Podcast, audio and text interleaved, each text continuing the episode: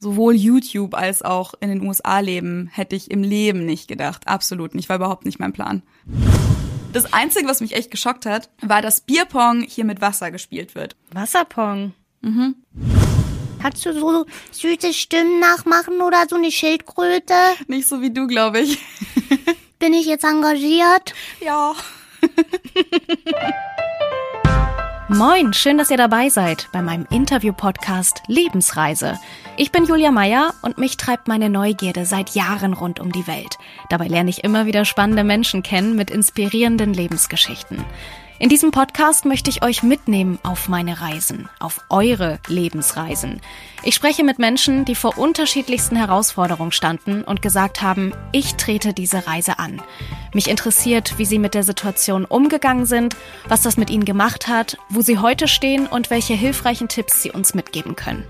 Ich freue mich, wenn sich unsere Lebenswege hier öfter mal kreuzen. Lasst uns zusammen Geschichten erzählen, die das Leben schreibt.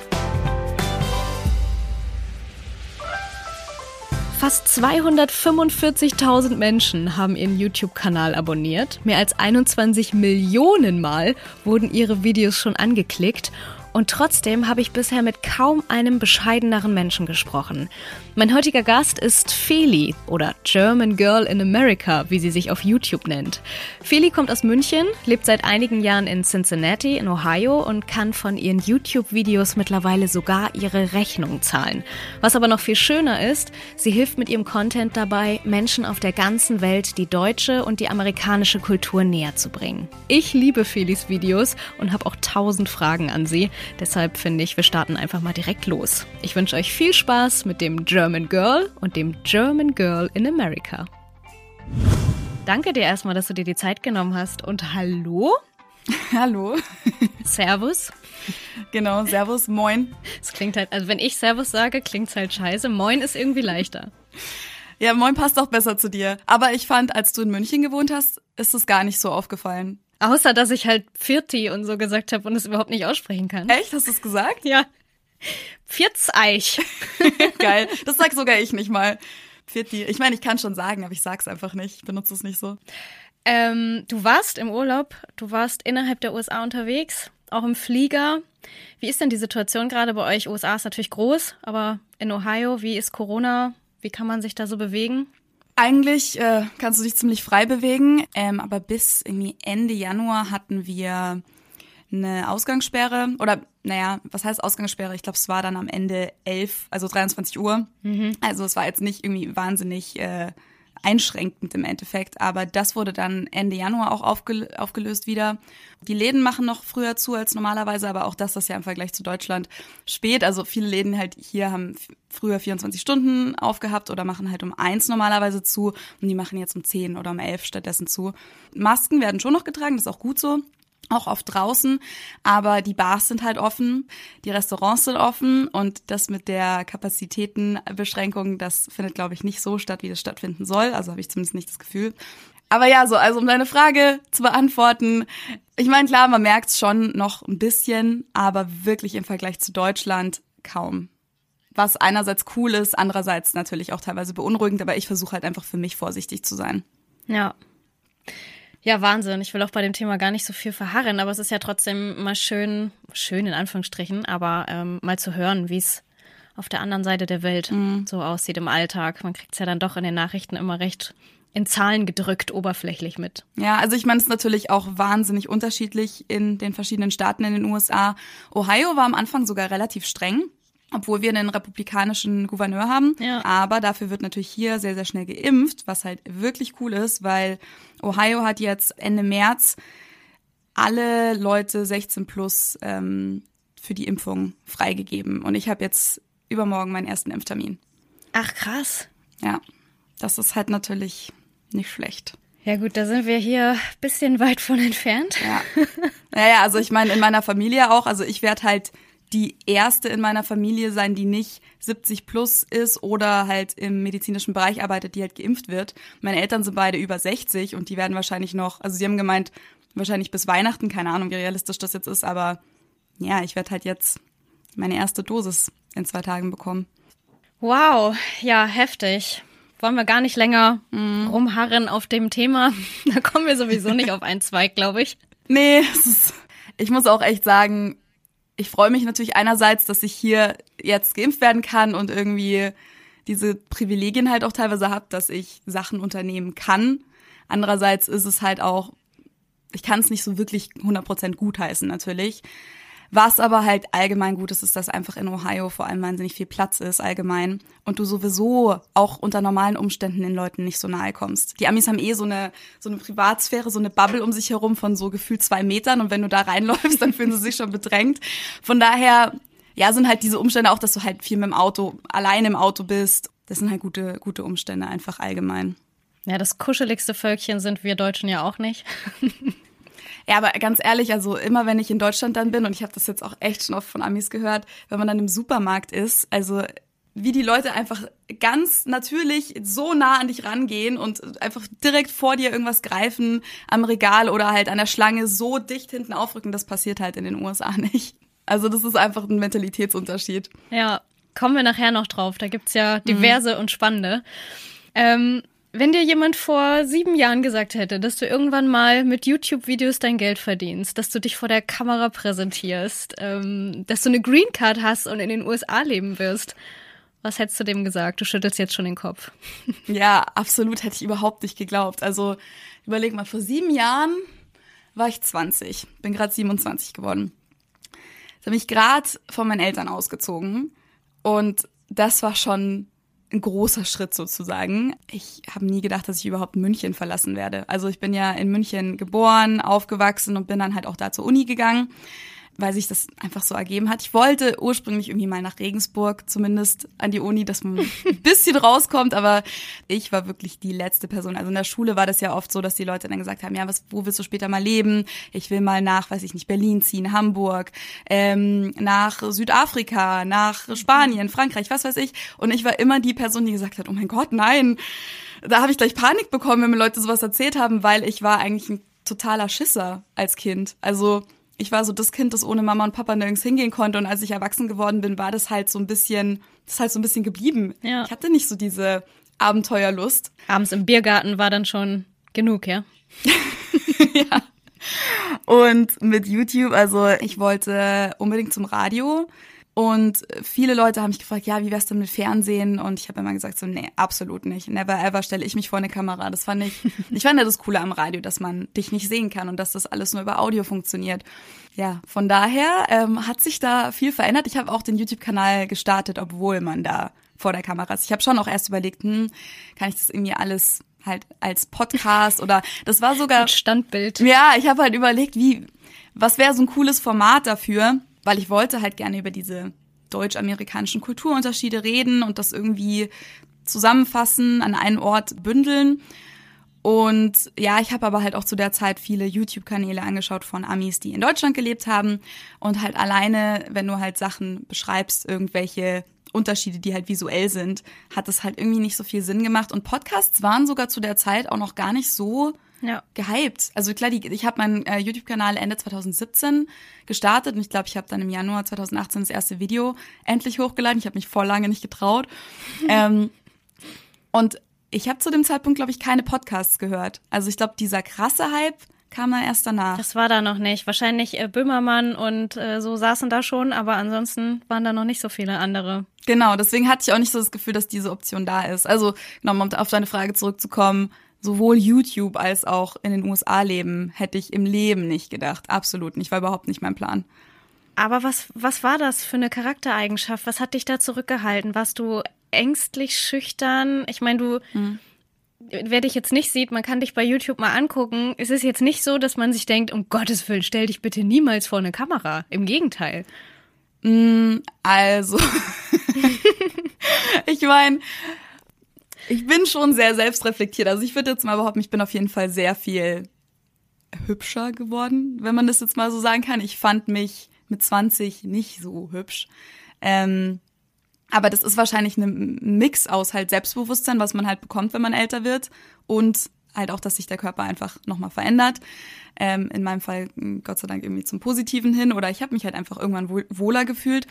Aber ja, ich hatte irgendwie diese krasse Ja, Angst, schon. Also würde ich schon sagen, ich war einfach irgendwie ängstlich.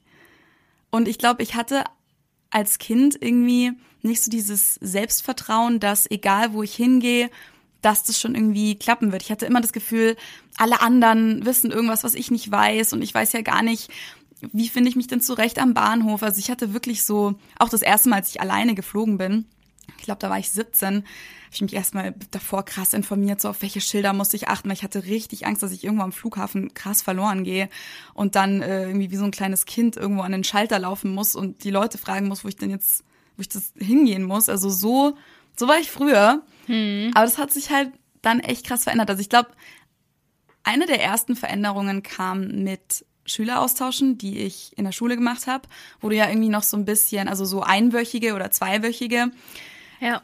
Wo du halt irgendwie noch deine Bubble hast, weil du mit den Lehrern und den, den halt deinen Mitschülern dahin fährst, aber trotzdem hast du dieses, dass du in einem fremden Land lebst, dass du teilweise ja auch in einer fremden Familie plötzlich lebst, dass du eine andere Sprache sprechen musst und vor allem, wenn du dann natürlich checkst, dass diese Angst un unbegründet war oder dass du es halt am Ende doch hingekriegt hast ja, boostet es schon so das Selbstbewusstsein, würde ich sagen. Und dann bin ich halt 2010 in die USA eben auch auf einen Austausch.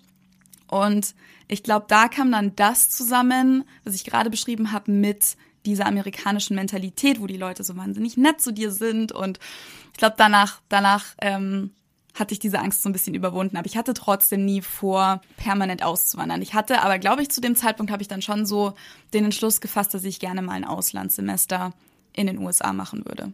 Was war das? Was, was haben die USA da an sich, was bei dir so ausgelöst hat, hier könnte ich mich zu Hause fühlen oder hier möchte ich meine längere Zeit leben? Also ich glaube einfach ganz viel diese Positivität und Freundlichkeit und ich glaube auch ganz viel, was wir gerade schon besprochen haben mit diesem ja Selbstbewusstsein und Schüchternsein. Ich habe das Gefühl, dass das hier nicht so nötig ist. Also ich habe einfach das Gefühl, dass die deutsche Kultur, und es ist jetzt vielleicht was, was ich jetzt speziell wahrgenommen habe, das kann vielleicht andere Leute nehmen, das komplett anders war, aber für mich ist es in Deutschland sehr oft, dass ich das Gefühl habe, dass Leute sich gegenseitig beurteilen und auch verurteilen und dass halt immer auch Sachen kritisch hinterfragt werden, die die Leute eigentlich nichts angehen. Also dass einfach so, ja, das eigene Leben sobald man irgendwas über die eigenen Pläne erzählt oder Karriereweg äh, oder was auch immer, dass das immer gleich so Gegenstand von Kritik wird und die anderen Leute haben plötzlich immer das Gefühl, sie haben jetzt das Recht, sich dazu zu äußern. Und ich glaube, solche Sachen, ich bin einfach bei sowas sehr, sehr sensibel, haben mich halt, glaube ich, früher voll oft zurückgehalten, dass ich mich nicht getraut habe, irgendwas, mhm. auch irgendwas zu sagen alleine, nicht nur Lebenspläne, sondern auch einfach Meinungen zu teilen. Ich habe einfach das Gefühl, das alles wird in den USA viel, viel mehr unterstützt. Mhm. Also es ist irgendwie eine größere Offenheit da. Und ich glaube, das hat mich teilweise, ja, da, da habe ich mich einfach teilweise viel wohler gefühlt. Mhm. Und es hat mich halt bekräftigt darin, nicht mehr so schüchtern zu sein. Also, dass ich einfach, weil ich, ich glaube, ich bin nämlich natürlich eigentlich gar nicht so zurückhaltend, wie ich früher war, sondern ich bin eigentlich eher so, wie ich mich jetzt verhalte. Aber ich bin halt doch sehr ja, ich bin mir halt dem immer sehr bewusst, was Leute über mich denken und mir war das immer sehr unangenehm, wenn, wenn ich das Gefühl hatte, dass Leute jetzt irgendwas Schlechtes über mich denken oder mich in irgendeine Schublade stecken und deswegen habe ich mich das halt dann hier eher getraut. Und das ganze Positive hier hat mich auf jeden Fall auch in vielen, vielen Dingen krass motiviert, bestärkt. Ich hätte, glaube ich, nie in Deutschland einen YouTube-Kanal gestartet. Das wollte ich dich gerade fragen, ne? Was wäre, wenn, ist natürlich ein bisschen schwierig zu spielen, aber hättest du es, ich merke es jetzt, wo ich den Podcast hochziehe. Ich weiß, dass ich sowas kann und ich habe darauf Lust und trotzdem kommt so dieses, oh Gott, will das überhaupt jemand hören? Ja. Äh, was sagen die dann über mich? Lachen die über genau. mich? Ist das was Schlimmes? Ist das was tatsächlich was, was Deutsches jetzt oder? In meiner Wahrnehmung ja. Aber ich meine, wie gesagt, vielleicht war das auch nur meine Umgebung. Das kann man nie sagen. Vielleicht liegt es auch irgendwie nur daran, dass man das Land besser kennt und man deswegen irgendwie sensibler ist. Es hat wahrscheinlich verschiedene Faktoren, aber ich würde schon behaupten, also ich sage schon oft, dass Deutsche irgendwie ja ein bisschen mehr judgy sind. Also so erkläre ich das oft den Amis, mhm. weil ähm, seit ich diesen YouTube-Kanal gestartet habe, habe ich von keinem Ami auch nur, bin ich auch nur schief angeschaut worden. Also ich, hab, ich weiß ganz sicher, oder naja, ich bin mir zumindest sehr, sehr sicher, so wie ich mir das vorstelle, dass wenn ich das in Deutschland gemacht hätte, dass mich sehr viele von meinen Freunden oder also einfach Kollegen oder so gefragt hätten, warum? Oder ist es nicht voll oberflächlich? Oder ähm, weißt du, einfach so, so kritische Nachfragen, die dich einfach nicht in dem bestärken, was du machen willst. Ja, die dich einfach verunsichern. Hier ist es einfach voll auf das Gegenteil. Und viele Deutsche werden natürlich jetzt denken, ja, okay, aber die meinen das ja dann alle nicht ernst, wenn sie sagen, hey, voll cool, ich schaue mir dann jedes Video an. Aber viele Leute meinen das doch. Ähm, das, das ist nur der deutschen Mentalität so fremd, dass das Deutsche voll oft nicht so richtig ähm, interpretieren können, diese, ich sag mal in Anführungszeichen, oberflächliche Freundlichkeit. Aber voll oft steckt da doch mehr dahinter, als man denkt. Und für mich ist auf jeden Fall die richtige Umgebung, dass ich halt einfach unter Leuten bin, die dann entweder nichts sagen oder mich halt bestärken. Mittlerweile lebst du ja äh, schon ein bisschen länger drüben. Mhm. Ähm, und du bist jetzt diejenige, die gefragt wird nach Tipps zum Auswandern und wie lebe ich mich eigentlich ein. Die Fragen, die du vor vier, fünf Jahren wahrscheinlich mhm. selber gestellt hast. Ähm, wenn du dich mal zurückerinnerst, wovor hattest du damals am meisten Angst? Was waren so die größten Herausforderungen am Anfang für dich? Also bei mir ist es halt echt so eine Situation gewesen, dass ich nie wirklich ausgewandert bin in dem Sinne. Also ich hatte nie diesen Schritt, dass ich jetzt gesagt habe, okay, jetzt packe ich meine Koffer und jetzt komme ich nicht mehr nach Hause zurück, sondern auch jetzt habe ich nicht das Gefühl, dass es das so ist. Also ich habe trotzdem irgendwie ja, ich lebe gerade in den USA, aber mein Zuhause ist auch Deutschland und ich habe das Gefühl, ich könnte jederzeit nach Hause zurückkommen. Ähm, und ich versuche natürlich auch äh, mehrmals im Jahr irgendwie nach Hause zu fliegen und meine Familie zu sehen. Von daher hatte ich nicht so diese Frage so, oh, wie macht man das jetzt alles, sondern es waren immer so, ich glaube, es war auch gut, weil ich habe das deswegen so häppchenweise alles durchgemacht. Also am Anfang habe ich halt ein Auslandssemester gemacht und da war dann natürlich irgendwie erstmal ja, wie finde ich jetzt ein Zimmer, ähm, wie funktioniert das mit der Miete, was am Anfang echt kompliziert war und mich total überrascht hat, war ähm, Online-Banking in den USA. Das ist komplett mhm. hinterher im Vergleich zu Europa. Das hätte man wirklich gar nicht gedacht. Also ich habe am Anfang meine Miete per Scheck bezahlt. Ach.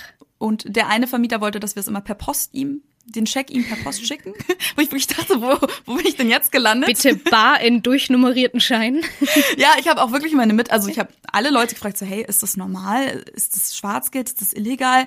Und also nee, nee, das ist voll normal, was Miete angeht. Zahlt man monatlich oder ich habe das in mhm. Australien erlebt, dass die wöchentlich zahlen, da dachte ich auch, Viermal im Monat? Wow. Ich glaube, das gibt's auch. Aber also meistens ist monatlich. Aber die Mietverträge hier sind allgemein sehr, sehr viel kürzer. Also ein normaler Mietvertrag ist eigentlich immer auf ein Jahr beschränkt. Ach. Ich glaube, unbeschränkt gibt's fast gar nicht oder unbefristet. Naja, aber das war zumindest so ein Thema. Und dann halt natürlich, ich war halt dann in der Uni zu der Zeit. Also dann natürlich auch einfach, wie funktioniert das hier alles? Ich war halt total geschockt. Ich wusste zwar schon, dass die meisten amerikanischen Unis, wenn die jetzt nicht gerade Ivy League sind, halt vom Level her schon stark unter dem europäischen Standard sind. ich war dann schon geschockt, wie krass es war. Also ich war zwar oft da in meinen Kursen, weil ich hatte richtig coole Kurse, ähm, weil die amerikanischen Unis ja so viel Geld haben. Und dann hatten wir da so ein Midterm-Exam, also so äh, in der Mitte vom Semester. Mhm. Es war auch wirklich ein Kindergarten, eine Kindergartenklausur, wo uns Antworten oben vorgegeben wurden und wir mussten im Endeffekt nur zuordnen. Also die Worte wurden uns vor, wie so ein Kreuzworträtsel. Okay. Und ich bin wirklich rausgegangen und dachte mir, okay, dann haben wir die Arbeiten zurückgekriegt und ich hatte halt ein A+, ich hatte halt volle Punktzahl, habe mich so umgeschaut und war echt geschockt, weil da waren halt Noten dabei bei Leuten, wo ich wusste, die waren auch jedes Mal da. Ich habe gar nicht verstanden, wie das möglich ist, obwohl man jedes Mal da ist und es eh schon so einfach war, da eine schlechte Note zu schreiben. Ja, ich musste halt das Ganze mit der Uni so ein bisschen lernen, wie das funktioniert. Ähm, ja, und eben ganz viel ja Kultur im Sinne von Einkaufen, äh, Freunde finden, sozialer Umgang. Ähm, ich habe mich voll angepasst, was, äh, was so SMS-Schreiben und so Sachen angeht. Wo es ist ja auch in den USA benutzt man auch kein WhatsApp, es werden SMS geschrieben und keine Smileys benutzt oder ganz, ganz wenig. Ähm, also da ist dir schon aufgefallen, was es für Unterschiede gibt und dass da eine Menge Gesprächsstoff da ist. Ja, ja, also ich meine, bis heute habe ich eigentlich täglich Sachen, mit denen ich mich auseinandersetze. An vieles habe ich mich natürlich inzwischen gewöhnt und es fällt mir gar nicht auf. Da bin ich halt echt froh, dass ich relativ früh angefangen habe, diese Sachen aufzuschreiben irgendwo oder halt diese Videos jetzt inzwischen schon gemacht habe. Ähm, aber mir fallen trotzdem immer wieder neue Sachen auch auf. Hm. Ja. Ist es denn im College ähm, wirklich so, wie wir das aus den Filmen kennen? Warst du auf Partys mit roten Bechern und Ja, hast mit dem 100 äh, Prozent. hast mit dem, wie heißt der denn, der der in dieser Footballmannschaft der der coolste? Quarter, der, Der- Quarterback? Ja, hast du mit dem rumgeknutscht? Der. nee, ich war aber auch äh, vergeben, aber die roten Solo-Cups gibt's genau so und ganz ehrlich, die Partys sind genauso wie in den Filmen oder teilweise sogar noch krasser. Also machst du dann auch deinen Cakestand, dass du dich auf dieses Fass Oh stellst, machst einen Handstand, diese ganzen Sachen. Das Einzige, was mich echt geschockt hat, war, dass Bierpong hier mit Wasser gespielt wird. Und zwar, ich habe es noch nie irgendwo gesehen, auf keiner Party, bei niemandem zu Hause, dass die Leute mit Bier gespielt haben, sondern in die Becher kommt immer Wasser. Wasserpong. Also ich meine, die trinken schon Bier, Ach so. aber einfach, ich glaube, um Sauereien zu vermeiden, äh, kommt immer Wasser in die Becher. Das gute Bier soll halt nicht verschenkt werden. Genau, das gute Bier in Anführungszeichen, das, das richtig eklige Bud Light oder Natty Light. ja. Gibt's irgendwas, was dir, wo wir schon bei Lebensmitteln sind, was dir, was dir fehlt, was du nicht kaufen kannst? Die Supermärkte sind ja sehr gut ausgestattet. Nee, mir fehlt schon echt krass Brot. Natürlich, sagt jeder Deutscher, ist ja klar, also Brot. Und ich möchte jetzt auch keine Anfragen von Leuten bekommen, die dann sagen, ja, aber die eine Bäckerei in Cincinnati, hier kannst du deutsches Brot kaufen. Ja, ich, mir fehlt jetzt aber auch nicht, dass ich einmal in der Woche für 10 Dollar mir einen ganzen Brotleib kaufen muss, sondern mir Ja. fehlt halt einfach dieses hier und da, dass man sich halt mal eine Semmel holen kann, irgendwas belegtes, eine, eine Breze halt auch als Münchnerin. einfach so. Breze, eine Breze. Münchner Breze. Ja, und einfach, dass es ab und zu mal da ist. Ich will jetzt nicht, ich will mir auch kein Brot selber backen, weil den Tipp bekomme ich dann natürlich auch sehr oft. Ähm, und Milchprodukte können die Amis gar nicht. Also außer Milch, das geht gerade noch so, aber alles, was Joghurt, Käse, Quark gibt's zum Beispiel gar nicht. Auch Butter können die irgendwie nicht so. Also ja, alle Milchprodukte fehlen mir. Also mir fehlt zum Beispiel Mozzarella total, weil es gibt hier zwar Boah. Mozzarella, aber der schmeckt, also auch der ganz teure, schmeckt ganz anders. Der hat auch eine ganz andere Konsistenz. Also irgendwas machen die da richtig falsch. ja, ging mir genauso, als ich nach fünf Monaten das erste Mal eine Scheibe Käse wieder in der Hand hatte. Das war echt. Ist es, ist es in der ganzen Welt so? Ich kann es bestätigen für zumindest Asien, aber die haben es ja eh nicht so mit Milchprodukten. Eben, da hätte ich es erwartet. Und Australien ist halt auch sehr englisch, ne? Also Ja, ja, ja, das kommt aus, aus England einfach. Die Briten und amerikanisch. Ich habe das Gefühl, die die wissen dann nicht wirklich, wo der Unterschied liegt. Die die übernehmen da auch sehr sehr viel. Also Okay. ja, ja spannend. Gibt's so von den Charaktereigenschaften? Du hast gerade schon gesagt, auf uns wirkt das immer recht oberflächlich. Ähm, ich habe das ehrlich gesagt ja auch so erlebt, Mhm. wenn ich Amerikaner getroffen habe, das Geplänkel da immer so auch so gespielt, Mhm. ne, so diese Freundlichkeit, die immer so ein bisschen aufgesetzt scheint. Gibt's irgendwas, woran du dich nie gewöhnen wirst, obwohl du jetzt schon so lange da bist? Ja, und wahrscheinlich wird mir nachher eine viel bessere Antwort einfallen. Aber ähm, also eine Sache auf jeden Fall, ähm, das ist, glaube ich, auch was, was hauptsächlich so in meiner Generation stattfindet. Ich glaube, das ist bei den älteren Amis, bei den Boomer-Amis ähm, nicht ganz so stark ausgeprägt, aber Unzuverlässigkeit. Also Ghosting passiert so oft und zwar nicht nur was Dating angeht, sondern auch Freunde, mit denen ich auch immer noch befreundet bin, passiert es oft, ähm, dass man Pläne macht, sogar mit Uhrzeit schon, und die Leute dann einfach verschwinden und die sich einfach nicht melden und einfach telefonisch nicht erreichbar sind und sich dann entweder erst am nächsten Tag melden oder halt Stunden später. Ich habe auch ähm, deutsche Freunde hier oder Amis, die irgendwie eine große Deutschland-Affinität haben oder schon mal in Deutschland gelebt haben oder so. Und es ist voll witzig. Wir haben nämlich letztens drüber geredet. Ähm, also zwei deutsche Freunde von mir, die sind ein Paar.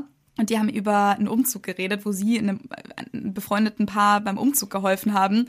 Und dann haben wir halt irgendwie so ein bisschen drüber geredet, so hey, wenn wir jetzt umziehen würden, so wen würden wir fragen? Und wir haben alle gemeint, ja, ganz ehrlich, wir würden uns nur auf die Deutschen verlassen. Weil wir würden wahrscheinlich unsere amerikanischen Freunde schon auch fragen, aber wir würden die nicht fest mit einberechnen, weil selbst wenn wir das denen jeden Tag bis zum Umzug nochmal sagen, um die und die Uhrzeit findet es statt, kannst du dich nicht darauf verlassen, dass die dann auch wirklich da sind. Also das ist, glaube ich, was. Ich meine, ich habe mich quasi in dem Sinne schon so ein bisschen dran gewöhnt. Und in manchen Situationen ist es auch praktisch, weil es dir auch manchmal, es ist halt, es gibt dir auch die Ja. Option, dann halt mal abzusagen oder ohne halt ein schlechtes Gewissen zu haben. Also Zuverlässigkeit ist eine Sache, die Ja. ja wahrscheinlich du auch mitgebracht hast, wo wir großen Wert drauf legen. Ja, also das, Hast du- ich krieg das auch so oft zu hören, Entschuldigung, ein, einen letzten Ja, Gedankengang noch. Ich krieg das so oft zu hören von Leuten, dass sie es so toll finden, dass ich so ehrlich und so zuverlässig bin und dass ich wirklich ernsthaft zuhöre und mich interessiere. Und das finde ich teilweise echt traurig, weil ich würde behaupten, dass alle Deutschen so sind, mehr oder weniger. Ich meine, kommt natürlich immer auf die Person drauf an, aber ich glaube, das ist eher eine deutsche Eigenschaft als eine persönliche Eigenschaft von mir. Aber ich krieg das echt oft zu hören als Kompliment. Gibt's denn noch so Dinge, die an dir typisch deutsch sind, die du nicht richtig ablegst? Unabhängig davon, bist du noch so überpünktlich oder hat sich das auch erledigt mittlerweile? Nee, war ich aber auch noch nie. Ich war, also es ist bis heute so, dass ich in Deutschland immer die bin, die zu spät kommt. Oder ganz ehrlich, ich komme gar nicht zu spät. Ich komme vielleicht, weiß ich nicht, wenn es jetzt ein privates Treffen ist, komme ich vielleicht fünf Minuten zu spät oder pünktlich. Aber ich Das bin ist trotzdem, doch nicht zu spät. ich bin trotzdem immer die Letzte, habe ich das Gefühl. Und hier bin ich halt schon oft eine der Ersten, aber es kommt auch auf den Kontext drauf an. Also wenn es jetzt wirklich sowas wie eine Party ist, nee, dann komme ich auch zwei Stunden zu spät, so wie man das hier macht. aber ansonsten, ich glaube, Ehrlichkeit ähm, und Direktheit habe ich auf jeden Fall noch beibehalten. Und ich bin auch für deutsche Verhältnisse immer schon sehr direkt gewesen. Also halt auch in Deutschland wurde mir das nachgesagt, dass ich sehr direkt bin. Das kenne ich. Ähm, genau. Und wenn man das dann vor allem in eine amerikanische Kultur äh, mitbringt, dann ist das natürlich noch mal viel krasser. Ich habe es auf jeden Fall gelernt zu kontrollieren und ähm, versuche immer einzuschätzen, ob das jetzt angebracht ist oder nicht. Also ich habe mich da schon amerikanisiert in, einem gewissen Grad. Also halt auch, dass ich mich, dass ich halt eher Smalltalk auch im amerikanischen Sinne führe. Aber man weiß schon, wo man, wo man, wo man mit mir steht, auf jeden Fall immer. Was mir aufgefallen ist, das hast du jetzt auch hier ähm, schon mehrmals gemacht. Ich glaube, das kommt von deinen Videos, dass du sagst, Ja. also ich empfinde das so, das muss ja nicht jeder so empfinden. In my opinion ist halt ganz oft das, was du Ja. sagst. Ist das was, was du dir angewöhnen musstest, weil du, je mehr äh, Zuschauer dann auch kamen, ähm, auch mehr Angriffsfläche geboten hast, mehr Kritik bekommen hast? Oder hast du das auch vorher schon gemacht? Das ist eine gute Frage. Ich habe da noch nie drüber nachgedacht. Ich glaube, das kann voll gut sein, dass ich das schon immer gemacht habe, weil ich glaube, das ist eher vielleicht. Also es ist wahrscheinlich stärker geworden. Ich versuche das gerade so, äh, bist gerade live dabei bei meinem Gedankengang. Ähm, ich glaube, das ist auf jeden Fall stärker geworden, dadurch, dass ich halt diese ganzen Erfahrungen mache, wo äh, halt einfach oft die Gefahr besteht, dass es generalisiert wird und ich halt äh, sicher gehen möchte, dass die Leute wissen, dass meine Erfahrung nicht die Erfahrung von allen Leuten ist und halt meine amerikanische Lebensweise oder wie ich halt mein Leben hier empfinde, einfach nicht auf alle zutrifft und so weiter und dass auch nicht jeder Deutsche so ist wie ich und so weiter. Deswegen versuche ich das halt immer zu betonen. Aber ich glaube, es ist auch was, was ich davor schon gemacht habe. Meine Mama hat oder meine Eltern haben mich irgendwie so großgezogen, dass sie immer gesagt haben, jeder ist anders und jeder empfindet Sachen anders und jeder nimmt Sachen anders wahr. Ich glaube, daher kommt es auch so ein bisschen. Ja. Wo wir schon bei deinen Videos sind. Der häufigste Kommentar, korrigier mich, wenn es nicht so ist, unter allen Videos ist immer, du sprichst so akzentfrei. Dein Akzent ist weg, dein Deutscher. Ja, und dann kommen immer drei, oder nicht nur drei, da kommen immer auf jeden Fall einige Deutsche und auch andere Amis oder Englischmuttersprachler, die das dann ähm, wieder widerlegen. Genau. Ja. Ich habe das aber gehört. Ist das bei dir auch so? Kannst du das mittlerweile annehmen und sagst, ja, mein Englisch ist ziemlich gut? Oder sagst du, na, also das geht noch besser? Geht auf jeden Fall noch besser.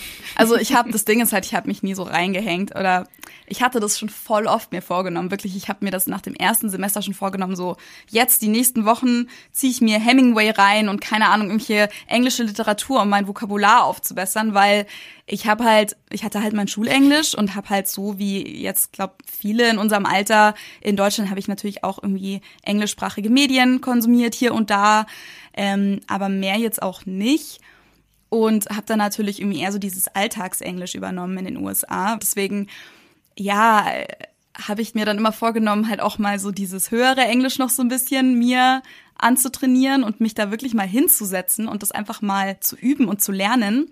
Aber ich glaube, ich habe mich seit dem Abi nicht hingesetzt und eine Sprache gelernt. Und das ist, das ist wirklich jetzt nichts, worauf ich stolz bin, weil sollte ich eigentlich machen.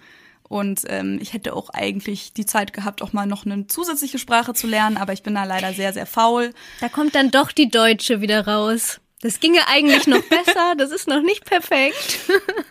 Ja, also ich weiß halt für mich selber, dass es noch besser ginge. Ich weiß aber trotzdem, dass mein Englisch gut ist. Das ist auf jeden Fall gut genug. Und ich kann das auch, ich kann auch die Komplimente auf jeden Fall annehmen. Auch das mit der Sprache war halt am Anfang auch sowas, ähm, worüber wir jetzt ganz am Anfang gesprochen haben, mit der Unsicherheit und halt Ja. schüchtern sein und so weiter. Das musste ich auch erstmal überkommen, diesen, diesen Punkt, dass ich mich halt überhaupt traue, einfach loszureden. Ja. Aber das war dann eben schon während diesem ähm, Austausch während der Schule so ein bisschen, dass ich das so gecheckt habe, dass es eigentlich egal ist, ob es jetzt gutes Englisch ist oder schlechtes Englisch, weil es einfach nur darum geht, dass man sich halt verständigt. Weil halt vor allem, wenn dann auch in den USA keiner Deutsch spricht, das ist halt deine einzige Möglichkeit. Du kannst halt dann entweder keine Freunde haben oder Englisch sprechen und ständig Fehler machen. Äh, Aber vor allem die Amis sind da so dran gewöhnt.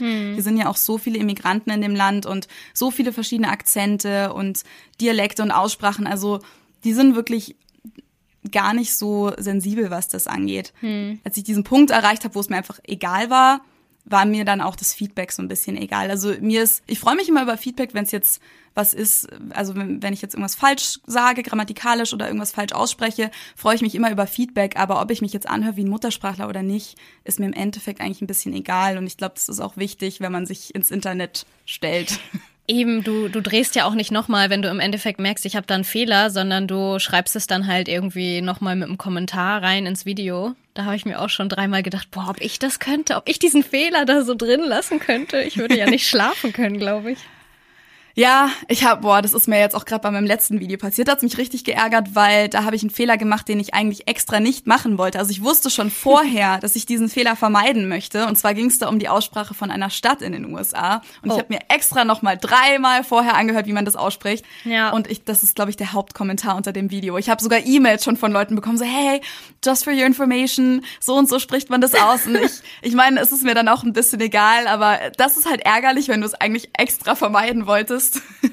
Na, immerhin ähm, ist ja offensichtlich oder gehst du offen damit um, dass du nicht aus den USA kommst. Ja. Äh, ich weiß noch, ich hatte das in München, als ich beim Radio gearbeitet habe. Ähm, da musstest du halt Dinge aussprechen wie ein Münchner, weil die, die verzeihen dir das halt nicht, wenn du das falsch sagst. Und da hatte ich wirklich ähm, Valentinstag, als es um solche Dinge ging wie, sagst du jetzt Valentinstag oder Valentinstag, ähm, Ja. da bin ich wirklich an meine Grenzen gekommen. Ja, das glaube ich. Oder wahrscheinlich auch Ortsnamen und sowas, oder? Ortsnamen sowieso, aber das passiert ja in jedem Bundesland. Ähm, Da ist jeder beleidigt. Ja. Ich finde aber auch, die Leute sollen sich da ein bisschen abregen. Also, wie gesagt, mir ist es dann eigentlich auch immer egal mit den Fehlern. Ähm, oder was heißt egal? Ich versuche es mir dann zu merken, wenn es mir dann selber beim Schneiden auch auffällt, dann denke ich mir natürlich, ah, hm, blöd, komisch, dass ich das da verkackt habe, aber dann versuche ich es halt beim nächsten Mal besser zu machen. Ja. Aber wie gesagt, ich denke mir immer so ein bisschen, solange die Message ankommt, das ist eigentlich das Wichtigste. Und der Rest ist so ein bisschen Nebensache, meiner Meinung nach. Das stimmt. Aussprache, du machst es dann ja auch direkt zum Thema, ist ein beliebtes Thema in deinen Videos immer mal wieder. Ich weiß jetzt seit neuestem, dass es PayPal heißt und nicht PayPal.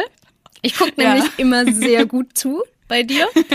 Und die Zahnpasta, ähm, was? Nicht Colgate, sondern Colgate. Colgate, ja. Aber für alle, die deinen Kanal jetzt so noch nicht kennen, ähm, beschreib mal ganz kurz, wir haben schon ein bisschen gehört, ähm, die Kulturunterschiede. Versuch's mal kurz, kurz zusammenzufassen, ähm, womit du dich da so beschäftigst. Ja, also es geht viel um deutsche, amerikanische Kulturunterschiede, Sprachunterschiede oder eben so Fehler, die halt Deutsche im Englischen machen oder Amis im Deutschen machen. Ich habe auch hier unter anderem Deutsch unterrichtet schon äh, in verschiedenen Altersgruppen und ja, dann gibt's halt einfach immer so diese klassischen Fehler, die halt gemacht werden oder auch einfach äh, Misconceptions, also einfach ja äh, Mythen, die einfach kursieren, ähm, über die ich dann rede. Das warme Bier, was die Ja. Deutschen trinken. Angeblich. Das auch, ja, aber es sind ja auch, es ist ja übergreifend. Du sprichst zwar von Amerika, Deutschland, aber diese Reaktion, die man bekommt, wenn man sagt, ich komme aus Deutschland, ah, Manuel Neuer, FC Bayern. es ist ja immer das Oktoberfest, so, oder Wiesen. Es ist ja egal, wo du unterwegs bist. Die Reaktionen sind ja oft dieselben.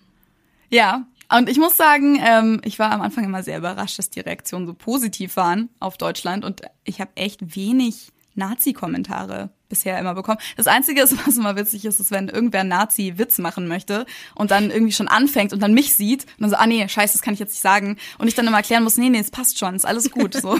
Solange du jetzt nicht irgendwie den Holocaust verharmlost oder sowas, ist alles gut. So, wir machen auch Witze über Hitler oder sowas. Ähm, ja. Weil äh, viele Amis immer denken, dass bei uns nicht über den Zweiten Weltkrieg und äh, den Holocaust gesprochen wird, dass das bei uns so ein Tabuthema ja, okay. ist. Und wenn ich dann immer sage, so, nee, das Gegenteil eher, wenn du auf eine deutsche Schule gehst, dann kannst du es irgendwann nicht mehr hören, dann sind die immer komplett überrascht davon. Aber ähm, ja, wo sind wir, wie sind wir darauf jetzt gekommen? Eigentlich auf meinen Kanal, ne? Was machst du eigentlich? Genau, mein Kanal. Also ja, das, das fasst eigentlich schon zusammen. Also hauptsächlich einfach Kulturunterschiede und verschiedene Alltagssituationen, denen ich halt so begegne. Und ab und zu mache ich auch mal irgendwie so einen Vlog, wo ich meine Reisen zeige oder Supermarkteinkauf oder sowas. Wir haben schon darüber gesprochen, dass es dich viel Mut gekostet hat, diesen Kanal zu starten damals. Wann hast du gemerkt, dass das Ganze mehr Leute interessiert, als du dachtest? Mm, eigentlich schnell, weil ich gar nicht damit gerechnet habe, dass ich irgendwie da viele Zuschauer bekomme. Und es war so ein bisschen blödes Timing. Ich habe den Kanal halt gestartet im Januar 2018 und kurz danach bin ich dann durch eine Trennung gegangen und bin dann auch wieder nach Deutschland für über ein halbes Jahr und habe dann ehrlich gesagt so ein bisschen die Motivation auch verloren, weil es mir dann auch nicht so gut ging zu der Zeit. Mhm. Ähm, und dann habe ich halt nicht so viel hochgeladen. Also am Anfang hat man natürlich diese Motivation, so ich starte das jetzt und ich lade einmal in der Woche was hoch und dann habe ich halt irgendwie im ersten halben Jahr, keine Ahnung, fünf Videos hochgeladen oder so. Ähm, und dann habe ich ein Masterprogramm gemacht, neun Monate. Und während der Zeit hatte ich wirklich gar keine Freizeit. Das war wirklich so intensiv. Ich hatte nicht mal Zeit für meine Freunde, geschweige denn irgendwelche YouTube-Videos, die ja wirklich viel, viel Zeit kosten. Mhm. Ähm, und habe dann erst danach, so im Sommer 2019, wieder weitergemacht. Und ich war halt während der ganzen Zeit schon sehr überrascht, dass überhaupt, dass meine Followerschaft so gewachsen ist. Ich glaube, ich habe dann sogar während der Zeit irgendwann so 10.000 Abonnenten plötzlich gehabt und ich hatte auch ohne dass du was gemacht hast oder? Ja ja. Ich habe nicht mal YouTube aufgemacht ich habe nicht mal die Kommentare angeschaut gar nichts. Aber so richtig krass war es dann halt vor einem Jahr. Ähm, weil davor ist es dann alles so langsam und stetig gewachsen aber das war auch nie mein Ziel das beruflich zu machen. Also ich habe das auch immer wieder gesagt, weil mich Leute natürlich manchmal darauf angesprochen haben. Ich habe immer gesagt so, nee, das, nee Vollzeit mache ich das nicht. Das ist viel zu oberflächlich und nee, ich will auch nicht alleine arbeiten und selbstständig sein. Aber es hat sich dann irgendwie so ergeben. Es war halt dann genau vor einem Jahr, als Covid angefangen hat und ja, man am besten eh von zu Hause arbeiten musste und ähm, ich hatte mich auf einen anderen Job beworben und habe den dann ganz knapp nicht bekommen und habe das dann gleichzeitig erfahren zu dem Zeitpunkt, wo ich mein YouTube-Kanal halt echt plötzlich äh, explodiert ist. Und dann habe ich diese ganzen Anfragen bekommen von ja, diesen YouTube-Netzwerken und Agenturen und habe irgendwie gedacht, so, und dann war ich in diesen ganzen Calls, wo die mir irgendwie die Sterne vom Himmel versprochen haben, was ich ja eigentlich alles gar nicht will. Die haben mir irgendwie versprochen, ja, wir können dich ganz groß machen und du kriegst dann irgendeine Reality-Show mit Facebook Watch und keine Ahnung was. Das ist natürlich eh alles Schmarrn gewesen, aber ich habe denen auch gesagt, so, da seid ihr an der falschen Adresse, weil das lockt mich gar nicht. Da habe ich überhaupt keinen Bock drauf, das möchte ich nie in meinem Leben machen. ähm, so, damit, damit kriegt ihr mich nicht. Und dann habe ich aber halt so ein bisschen gemerkt, okay, wenn die alle bei mir anklopfen, dann sehen die ja wohl Potenzial, dass die mit mir Geld verdienen können. Und dann habe ich mir gedacht, vielleicht sollte ich das erstmal selber probieren. Also wenn diese ganzen anderen Leute irgendwie mhm. denken, sie können mit mir Geld verdienen, vielleicht sollte ich es überhaupt erstmal ausprobieren, weil ich hatte ja noch gar nicht diesen, dieses Mindset, dass ich mich jetzt, dass ich das mal professionell machen könnte. Und dann habe ich mich halt hingesetzt und habe gedacht, okay, wie macht man das jetzt professionell? Was muss ich, auf was muss ich da alles achten? Wie optimiere ich das? Weil ich habe halt einfach nie diesen Hintergedanken gehabt, dass ich da jetzt so viele Klicks oder Zuschauerzahlen oder Geld wie möglich damit machen möchte. Und das habe ich auch bis heute nicht. Aber ich habe es halt mir so ein bisschen mehr angeeignet, diese Denkweise. Hab dann halt auch Sponsoren angenommen und so Sachen. Und ja, mache das jetzt seit einem Jahr. Ich habe halt dann damals gesagt, ja, ich gucke jetzt einfach mal, wie es mir gefällt. So lebe ich eigentlich mein ganzes Leben immer. Ich, ich sage immer, ich schauen wir halt mal, wie es läuft. Und wenn es mir nicht gefällt, kann ich ja mir immer noch einen Job suchen. Ich habe gute Qualifikationen. Ich kann mir, glaube ich, jederzeit irgendwas suchen, auch während Covid.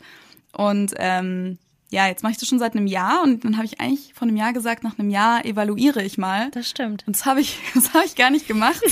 Keine Zeit dafür, zu viele Videos. Nee. ja, heute muss auf jeden Fall noch eins rauskommen. Ja, du hast ja noch ein paar Stunden länger Zeit als ich. Ich schlaf dann schon. Genau, sechs Stunden. Jetzt hast du, äh, also Stand jetzt, wahrscheinlich ändert sich das auch jede Minute, aber äh, als ich vorhin geguckt habe, 243.000 Abonnenten. Mhm. Bist du jetzt eine Influencerin? Ja, anscheinend, oder? Also ich weiß es nicht. Ich fühle mich nicht wie eine. Also bei mir ist es immer so, ich habe ja auch eine Instagram-Seite und sowas.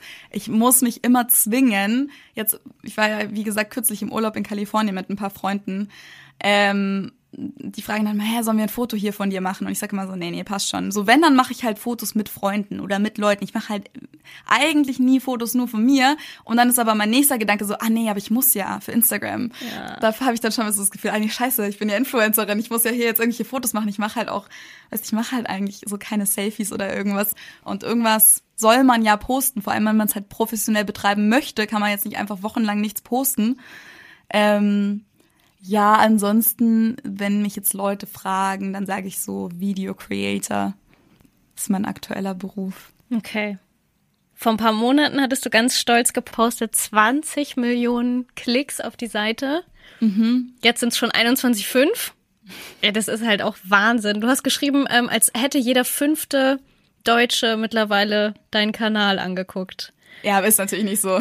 natürlich nicht, aber wenn's, wenn man es mal drunter bricht, ähm, wäre es ja schon die Zahl. Wie, mhm. wie fühlt sich das an? Bist du da, bist du stolz oder natürlich bist du stolz, aber was sind das für Gefühle?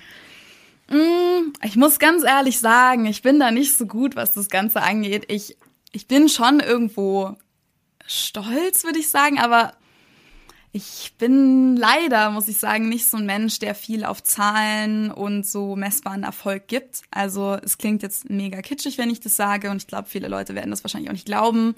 Aber ich bin halt von Natur aus schon immer so gewesen, dass das Einzige, was mich eigentlich interessiert, ist, dass ich glücklich bin und Glück hängt bei mir hauptsächlich mit anderen Faktoren zusammen und nicht so sehr mit beruflichem Erfolg und sowas.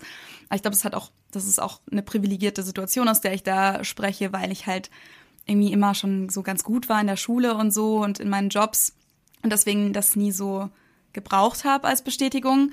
Aber ich glaube, es ist einfach auch eine Charaktereigenschaft, dass halt das, was mich am glücklichsten macht, sind halt Freunde und Beziehung und Liebe und so Sachen. Und Geld ist mir halt eigentlich nicht wichtig. Ähm, von daher versuche ich oft, mich davon zu überzeugen, stolz zu sein.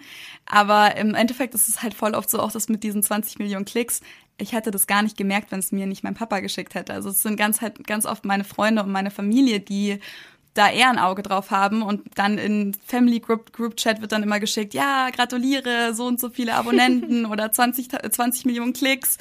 Und ähm, dann denke ich mir so, ah ja, oh, stimmt, aha, ist mir gar nicht aufgefallen. Ja, poste ich das mal auf Instagram, oder? Ähm, damit meine Follower das auch wissen, ist ja cool. Aber in mir drin ist es eher so neutral. Das klingt voll traurig eigentlich. Das ist gar nicht so traurig, wie es klingt, aber das bedeutet mir eigentlich nicht so viel. Ich versuche manchmal, dass es mir mehr bedeutet, weil es ja eigentlich voll schön wäre, wenn ich mich mehr drüber freuen würde. Deswegen versuche ich mich manchmal so ein bisschen selber da reinzusteigern.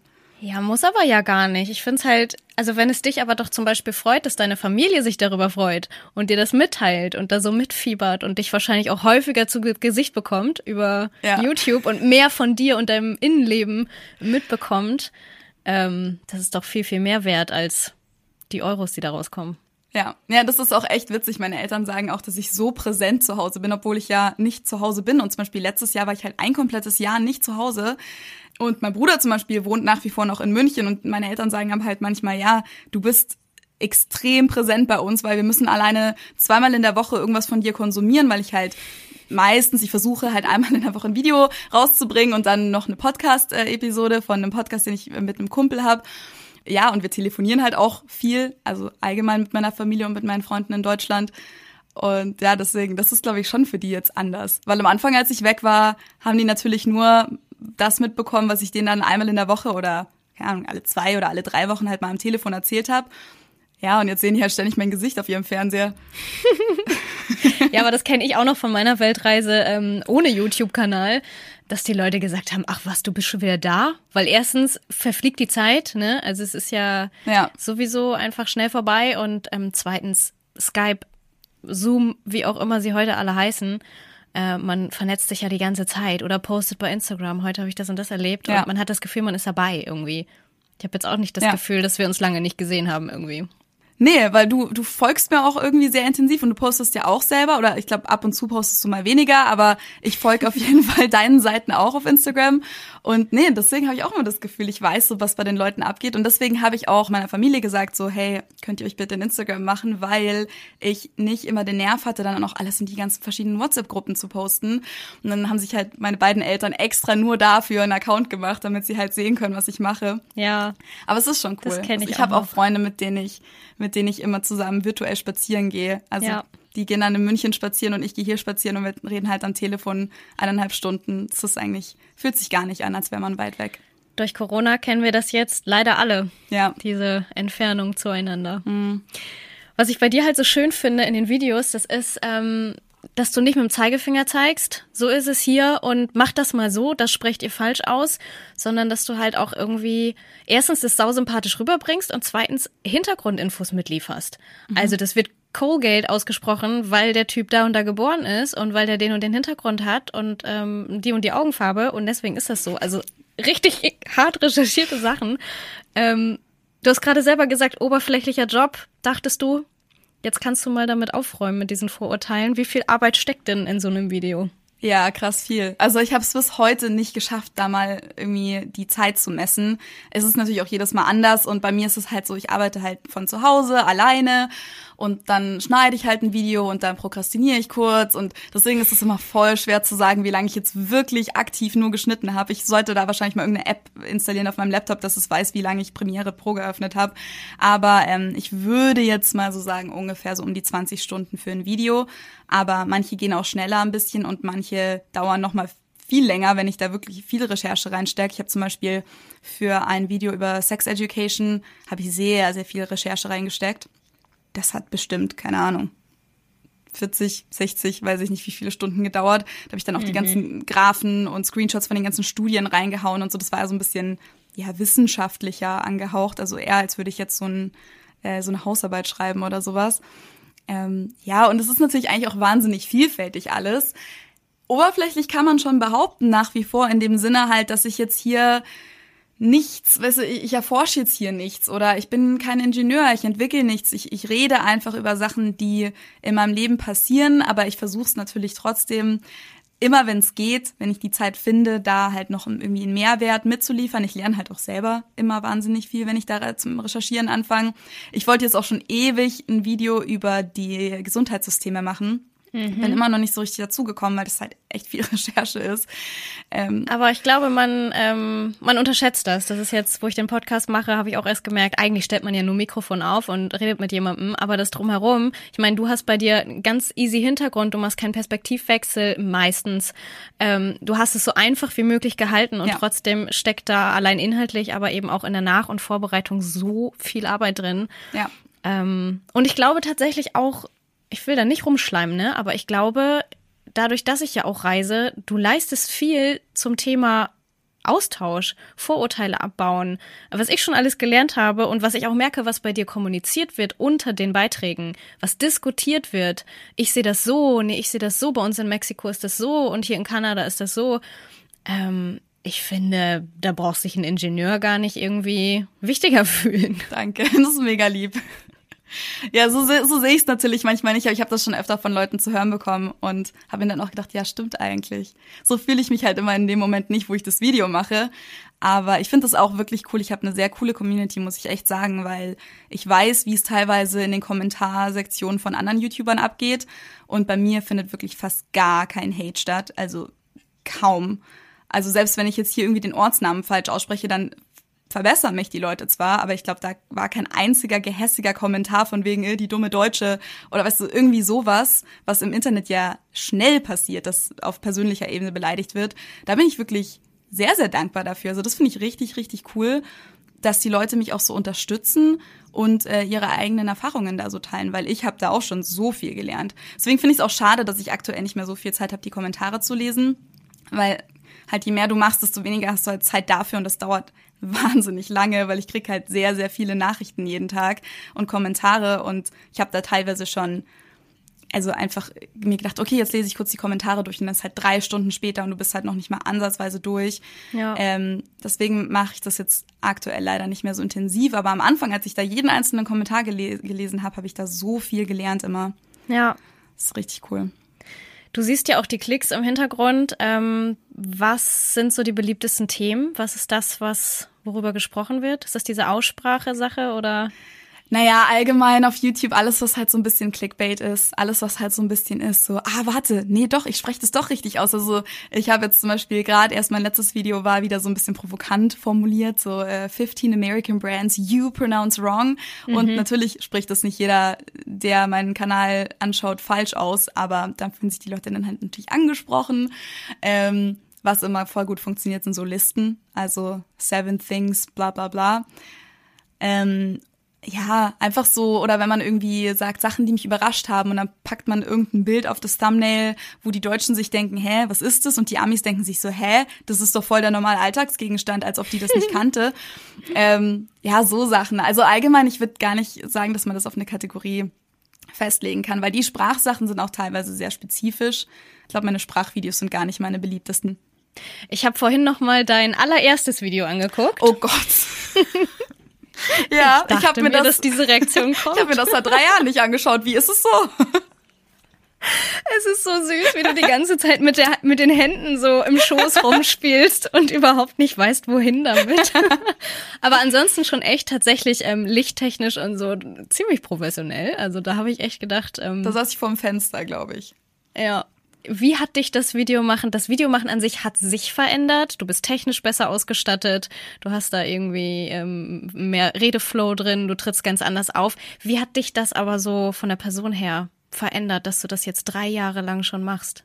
Weiß gar nicht, ob mich das irgendwie verändert hat. Ähm, Du wirkst auf jeden Fall selbstsicherer und selbstbewusster im Reden. Ja. Vor allem, wenn du sagst, du warst schüchtern. Jeder Hörer wird sich jetzt sagen, Alter, die war doch im Leben nicht schüchtern. also ich glaube, zu dem Zeitpunkt, wo ich das angefangen habe, war ich schon nicht mehr schüchtern im echten Leben, aber vor der Kamera ist immer noch mal was anderes.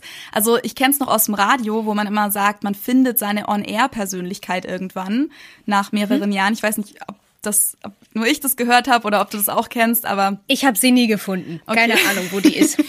Aber ja, doch, kenne ich. Genau, ja, das ist irgendwie halt sowas, was man gesagt bekommt.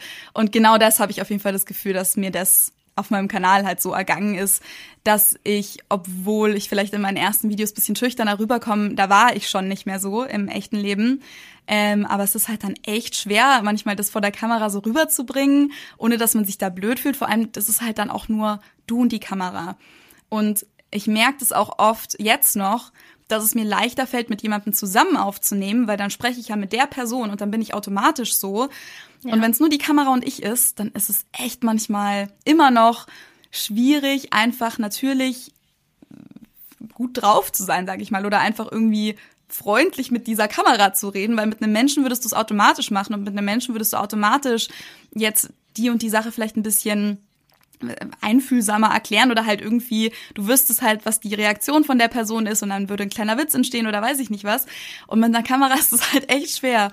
Und Ja. das ist halt das, also daran habe ich mich schon mehr gewöhnt. Also das kann ich inzwischen halt einfach besser, mich da jetzt hinzusetzen und mich da jetzt nicht komisch zu fühlen. Und früher, also ich habe da echt immer keine Ahnung, eine halbe Stunde erstmal gebraucht, um mich einzugrooven, bis ich Ja. irgendwie erstmal das Gefühl hatte, okay, jetzt jetzt habe ich's, jetzt so rede ich normalerweise, weil du redest dann auch plötzlich ganz anders. Also was du ja auch eben gesagt hast, ich habe da, ich klang da am Anfang Und sich selber anders. anzuhören, ne? Das, das kennen ja viele, seit es die Sprachnachrichten gibt, kennen das, kennt das ja fast jeder.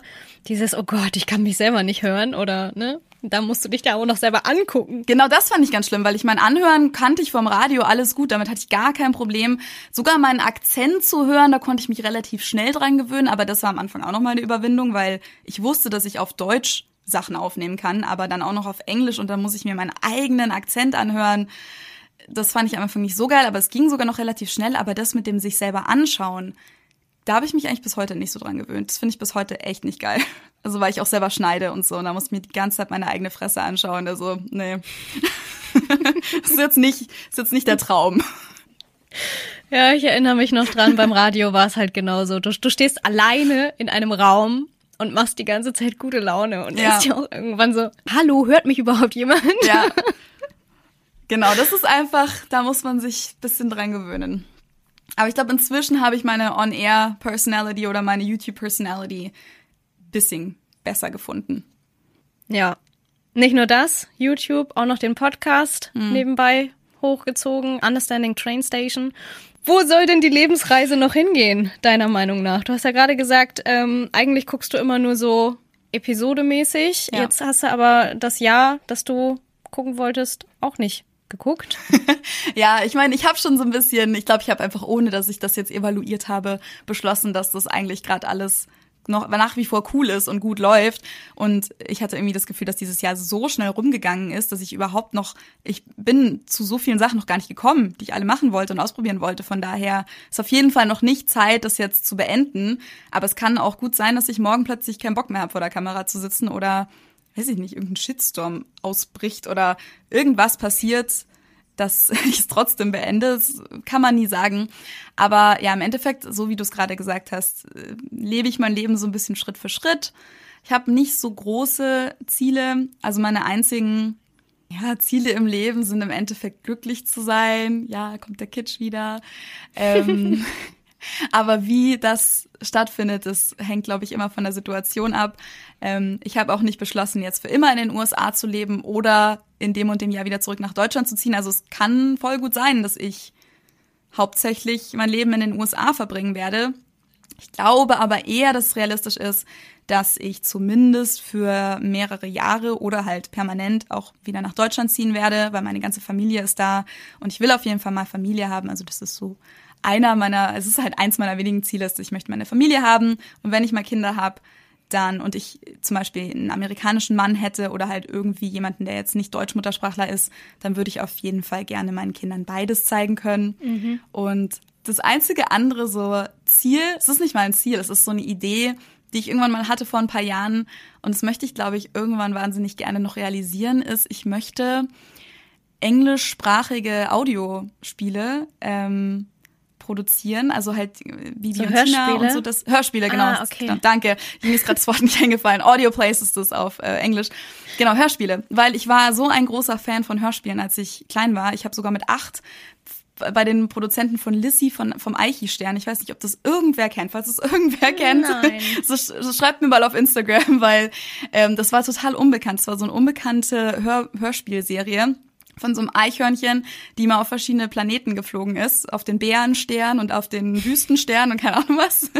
Und ich war da so ein großer Fan davon, dass ich da hingeschrieben habe als Achtjährige und gemeint habe, ich möchte doch bitte mal mitsprechen. Und dann haben die auch geantwortet und haben gemeint, ja, äh, Entschuldigung, dich enttäuschen zu müssen, aber bei uns sind nur erwachsene Sprecher, das sind gar keine Kinder. Dann kannst du den doch jetzt nochmal schreiben. Hallo, ich bin jetzt erwachsen und YouTube-Star. Darf ich jetzt was Ich sprechen? glaube, die gibt's jetzt leider nicht mehr. Ich glaube, die haben, die haben es nicht, haben es nicht überlebt. Aber vielleicht könnte mal so bei Bibi Blocksberg oder sowas, das gibt's doch, glaube ich, noch. Ja, die Stimmen haben alle gewechselt. Ja. Carla Kolumna ist grausam jetzt. Ganz Ja? schlimm. Ja, es tut mir leid. Ich weiß nicht, wer das ist. Sie ist bestimmt ein ganz toller Mensch. Aber ganz, ganz schlimme Stimme. Auch Benjamin Blümchen, Otto, die haben alle gewechselt. Oh Mann. Ja, also ich habe schon länger nicht mehr reingehört. Wenn dann, ich habe mir sogar ab und zu, wenn ich irgendwann mal nicht einschlafen konnte oder so, habe ich mir, hab ich mir mal wieder alte Folgen von irgendwas angehört. Das ist ja jetzt inzwischen alles auf Spotify und so. Ja, ja, Aber ich genau. höre mir dann natürlich eine Folge an, die ich schon kenne. Äh, und hier nicht irgendwas Neues. Aber genau, ich habe irgendwann äh, gecheckt, dass diese Hörspiele in den USA überhaupt nicht existieren. Also es gibt zwar ein paar, aber in Deutschland ist es doch irgendwie so, dass auch in den verschiedenen Generationen hat sich das so durchgesetzt, dass die Kinder eigentlich immer früher ihre Kassetten halt hatten, jetzt halt streamen sie es auf Spotify, dass man halt Hörspiele hört. Und Ja. ähm, als ich erfahren habe, dass das hier nicht so existiert, habe ich mir gedacht, ja, das kann ja nicht sein. Da muss einmal jemand unsere deutschen Hörspiele irgendwie ins Englische bringen und deswegen, das ist überhaupt kein konkreter Plan. Und wenn jetzt jemand meine Idee klaut, dann bin ich richtig sauer. Dann habe ich jetzt hier auf Tape oder auf Aufnahme, dass das meine Idee war. Aber vielleicht, ähm, genau, würde ich irgendwann mal gerne entweder so deutsche Klassiker, wenn das rechtemäßig geht, ins Englische bringen oder halt neue Hörspiele machen. Aber ja, um deine Frage zu beantworten, ich weiß nicht so genau, wo meine Lebensreise hingeht. Außer Familie und glücklich sein und vielleicht mal Hörspiele zu produzieren, habe ich eigentlich keine Pläne. Ich finde, das sind genug Pläne. Du hast mehr als ich. mein Plan geht bis nach dieser Podcast-Folge und dann hört das auf. Okay, ja, ja. Ja, danke erstmal, dass du deine Lebensreise bis hierhin zumindest mit uns geteilt hast. Ja, sehr gerne. Wir können dir ja Gott sei Dank äh, auf jeden Schritt und Tritt folgen. Nicht auf jedem, auf vielen. Ich habe auch auch tatsächlich noch ein Privatleben, aber Was? Ähm, ja, man, wenn man mich persönlich kennt, dann sieht man schon auch viel von meinem Privatleben. Aber wenn man mir nur als hier auf meiner German Girl in America Seite folgt, dann Ja. sieht man Gott sei Dank vieles nicht, weil Gott sei Dank kann ich das dann noch raushalten. Ja. Ach, du musst auch noch Privatleben haben. Und privat, ähm, privat kannst du dann schon mal Stimmen einüben für deine Hörspiele. Genau, Kannst du so süße Stimmen nachmachen oder so eine Schildkröte? nicht so wie du, glaube ich. Bin ich jetzt engagiert? Ja. Sehr gut. Das war die bis hierhin schon super spannende Lebensreise von Feli, unserem German Girl in America. Ich hoffe, ihr hattet genauso viel Spaß dabei wie ich. Und wenn ihr jetzt Lust bekommen habt, dann guckt unbedingt mal auf Felis YouTube-Kanal vorbei. Und wenn ihr dann eh schon im Internet unterwegs seid, dann abonniert und kommentiert auch gleich meinen Podcast. Das ist nämlich die Währung hier im World Wide Web. Ihr kennt ja das Spiel. Für Lob, Kritik und auch eure eigenen Lebensreisen gibt's meinen Instagram-Kanal. Da könnt ihr mir sehr, sehr gerne schreiben. Lebensreise Podcast heißt der. Und wir hören uns dann in zwei Wochen wieder mit einer neuen Lebensreise. Ich freue mich, wenn ihr auch dann wieder dabei seid.